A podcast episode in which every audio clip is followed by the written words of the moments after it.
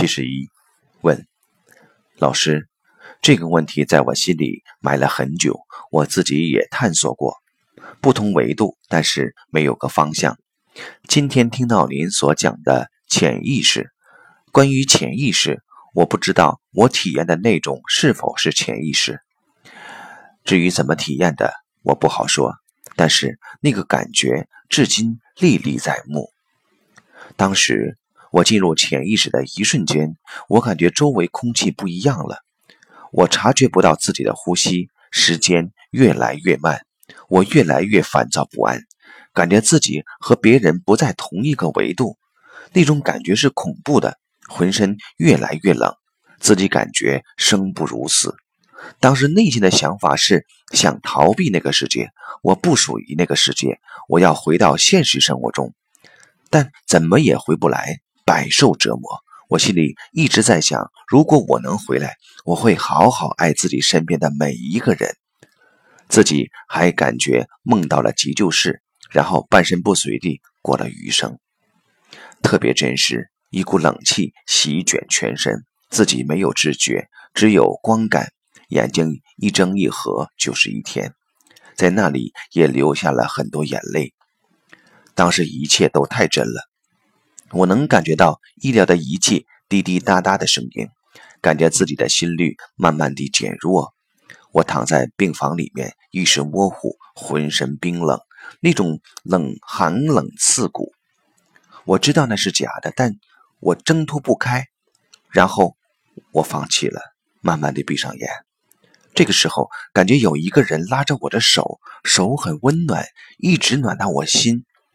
我感觉心脏复苏了一般，这股热流从心脏充斥着我全身，我的心脏又跳动了，慢慢的回来了，醒来了。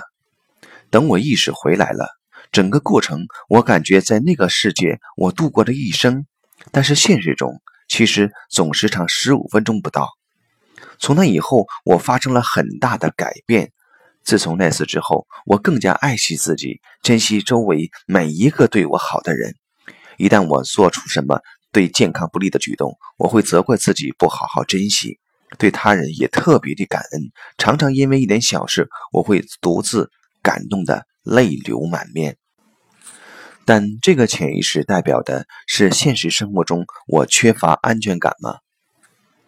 答。人能在活着的时候有这种体验，是一件特别有福气的事情。在物质世界里经历死亡以后，就觉悟了很多事儿，就看开了。生命在那个状态之下，真相就被呈现出来了。他又活过来以后，他就知道生命状态应该是什么样的了。他会珍惜生命中的每一个人和每一件事了。这是一个觉悟过程。不同的人在不同的层次上会有不同的体验，但是有过这类体验的人对生命都会有更深的领悟。十方圆心灵呵护中心的义工们在做老人心灵呵护的时候，他们不认为自己在帮助老人，他们认为老人是在用生命教育他们，因为每人都会面对生死，我们的亲人也会面对生死。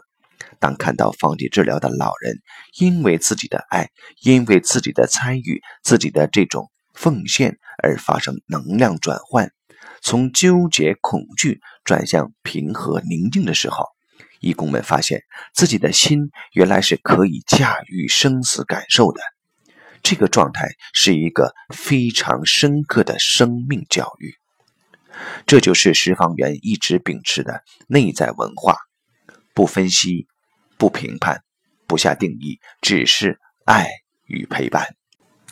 做就好，在就好，爱就好。所以，这种生命实践其实不一定要亲历死亡，但对生命的领悟却让人在现实生活的每一个当下有不一样的生命质量。所以，生命教育越早越好，对死亡的领悟越早越好，放下对死亡的恐惧越早越好。大部分人一生中最大的恐惧是死亡，早早地把死亡恐惧放下以后，那一刻开始，整个生命状态会完全不一样。